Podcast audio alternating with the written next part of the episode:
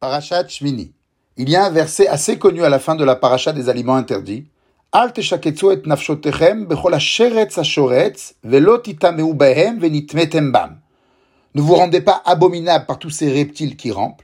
Ne soyez pas impurs par eux. Venitmetem bam. Rabbi Shmuel nous dit la Avera abrutit le cœur de l'homme, car il ne faut pas comprendre venitmetem bam qui est écrit sans aleph comme un langage d'impureté, touma, mais plutôt comme un langage de timtum, abrutissement, stupidité, bouchage. Donc la Avera abrutit, bouche ou rend stupide le cœur de l'homme. Sur quelle sorte de faute se rapporte cette interprétation? Il y a trois propositions dans les commentateurs. La première nous dit c'est sur toutes les fautes de la Torah. D'après cela, le verset sert donc d'archétype pour l'ensemble des fautes. La deuxième pense que c'est sur les fautes des aliments interdits, car ce verset conclut la paracha des aliments interdits.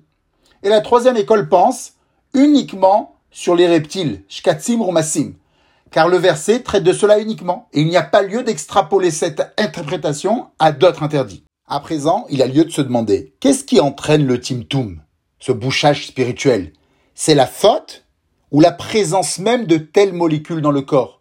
Celui qui mange euh, l'interdit sans faire exprès, ou en cas de force majeure, est-ce qu'il est également frappé par ce timtum, ce bouchage spirituel? Le Ben Ishraï nous rapporte qu'à l'époque de son grand-père, Rav Moshe Chaim, un certain Rav du nom de Yehuda Ashkenazi qui venait de Damas était de passage à Bagdad et il avait fait remarquer que les tfilines des habitants de la ville n'étaient pas carrées comme il le fallait d'après la halacha et donc elles étaient inaptes, elles étaient psoulotes.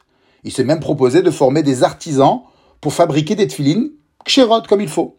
Après vérification, le Rav Moshe Chaim a diffusé dans toute la ville que les tfilines étaient inaptes, psoulotes, et qu'à partir de maintenant, il fallait les mettre sans bracha, jusqu'à qu'on puisse en fabriquer des nouvelles pour tous les habitants de la ville. Donc, toute la ville s'est exécutée et a écouté à la lettre les paroles du Rav Moshe Chaim. Quelqu'un a demandé au Ben Ishraï, est-ce que dans un tel cas, on doit conclure que toute la ville n'avait pas réalisé la mitzvah de Tfilin Elle n'avait eu aucun salaire dessus, malgré que c'était à cause d'un facteur qui ne dépendait pas vraiment d'eux. Depuis je ne sais combien de temps, tout le monde mettait des Tfilin comme ça à Bagdad. En deux mots, est-ce que le salaire des mitzvot est donné pour l'effort ou pour l'accomplissement? On peut penser à deux possibilités. La première, c'est prétendre un certain réalisme halachique, c'est-à-dire percevoir la mitzvah comme une espèce de réparation mystique qui doit se faire dans les règles de l'art. Celui qui agit autrement, ben, ça ressemble à un malade qui prend le mauvais médicament. Même s'il a fait énormément d'efforts, ça ne sert à rien, il ne pourra pas atteindre le but demandé. La deuxième possibilité, c'est de voir les mitzvot comme un certain nominalisme halachique. C'est-à-dire que les détails des mitzvot ne sont pas importants en soi-même. Comme nous dit le Midrash, qu'importe à Dieu si tu fais la shrita du cou ou de la nuque. Ce qui est important, c'est l'investissement de l'homme. C'est pour cela qu'une personne ne peut pas être réprimandable si elle a omis un détail d'une mitzvah à cause d'un facteur qui ne dépendait pas d'elle. Voilà les deux possibilités. Le réalisme halachique ou le nominalisme halachique. Le Ben Ishraï opte pour le nominalisme halachique. C'est pour cela qu'il dit que ces personnes ont eu le salaire de la mitzvah de tfilin comme si qu'ils avaient mis des tfilin kshérot. Et c'est pour cela également qu'il dit, au sujet des aliments interdits, que c'est la faute qui cause le timtum, le bouchage spirituel, non la présence de molécules interdites dans le corps. Donc, tout cas non réprimandable de consommation de produits interdits n'est pas considéré comme une faute et n'a aucune influence négative. À l'opposé du Ben Ishraï, nous avons certains décisionnaires qui tendent pour un certain réalisme halachique. Par exemple, le Rama, le Char et le Taz tranchent, malgré que le lait maternel d'une non-juive est permis à la consommation, il sera préférable de ne pas allaiter l'enfant avec ce lait, car cela abrutit le cœur de l'enfant, metamtem, et donne naissance à une mauvaise nature.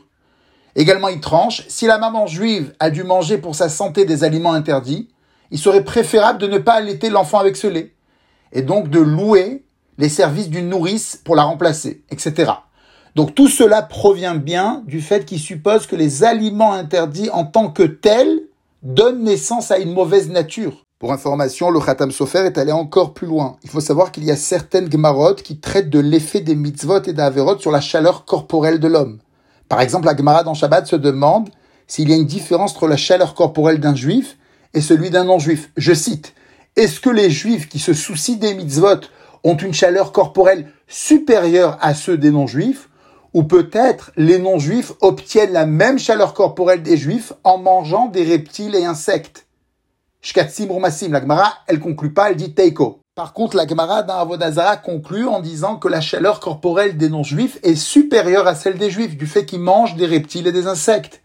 Donc, conclut le Khatam Sofer en disant que les juifs peuvent s'appuyer sur un nouveau médicament qui a fait ses preuves trois fois sur d'autres juifs seulement, pas sur des non-juifs car nous avons des systèmes corporels différents. Donc d'après le Khatam Sofer, il faudrait faire des expériences uniquement sur des bons juifs pour avoir des résultats universels. C'est un truc de fou. Entre parenthèses, le problème de ces décisionnaires provient souvent du fait qu'ils mélangent le monde de la halacha et le monde de la Haggadah, ou bien du fait qu'ils donnent autorité aux sages sur des questions factuelles. Or, les sages ont autorité uniquement sur des questions normatives. Je ferme la parenthèse. À propos de la chaleur du corps, on retrouve cela également dans les lois de Shabbat. La définition de la chaleur pour la cuisson interdite pendant le Shabbat, elle est définie comme une chaleur shayat solé d'etbo, c'est-à-dire une chaleur qui provoque le retrait de la main par souci qu'elle brûle, ou bien tant que le ventre du nourrisson brûle, c'est-à-dire qu'on ne peut pas laver son nourrisson avec cette eau-là, elle est trop chaude. À l'époque, bien sûr, tout le monde se contentait de ces critères intuitifs, mais à un moment, les gens ont demandé une température précise. Ils ont voulu quantifier cette définition. Alors tout le monde a appris que Yad Soledet, c'est 45 degrés Celsius, ni plus, ni moins. Alors qu'en vérité, 45 degrés, c'est plutôt le bloc, la borne inférieure. Comme l'a écrit Reb Shlomo Auerbach, Yad Soledet représente pas moins que 45 degrés. Mais il est possible que la quantité soit plus élevée. Alors comment nous sommes arrivés à une telle mesure de 45 degrés Celsius?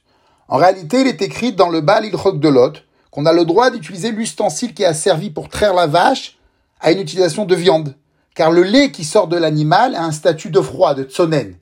Il n'est pas assez chaud. Et ils ont vérifié, ils ont trouvé qu'il s'agissait environ de 40 degrés Celsius. Le Reb Herbach, il a amélioré cet argument en montrant que cela découle directement d'une Gemara. La Gemara dit que le sang qui sort de la bête pendant la shrita ne rend pas taref le couteau, car il a un statut de froid, de tsonen. Il n'est pas assez chaud. Donc à présent, il ne nous reste plus qu'à trouver l'animal cachère qui a la température corporelle la plus haute eh bien, il s'avère que les oiseaux en bonne santé atteignent sans problème une température corporelle de 42 degrés. Le Rab Shlomo Zaman nous rapporte que la température corporelle du canard, au moment de l'effort, arrive à 45 degrés. Et d'après les professionnels, le sang qui sort au moment de la shrita monte de 1 degré. Et quand le canard est malade, ça monte de 2 degrés.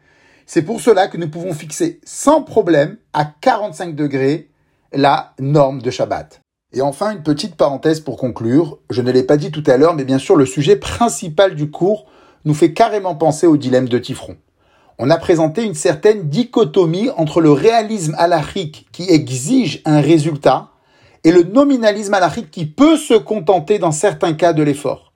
Est-ce que vous pensez qu'il y a lieu de casser cette dichotomie et de prétendre un nominalisme qui exige un résultat ou bien un réalisme qui peut se contenter dans certains cas de l'effort?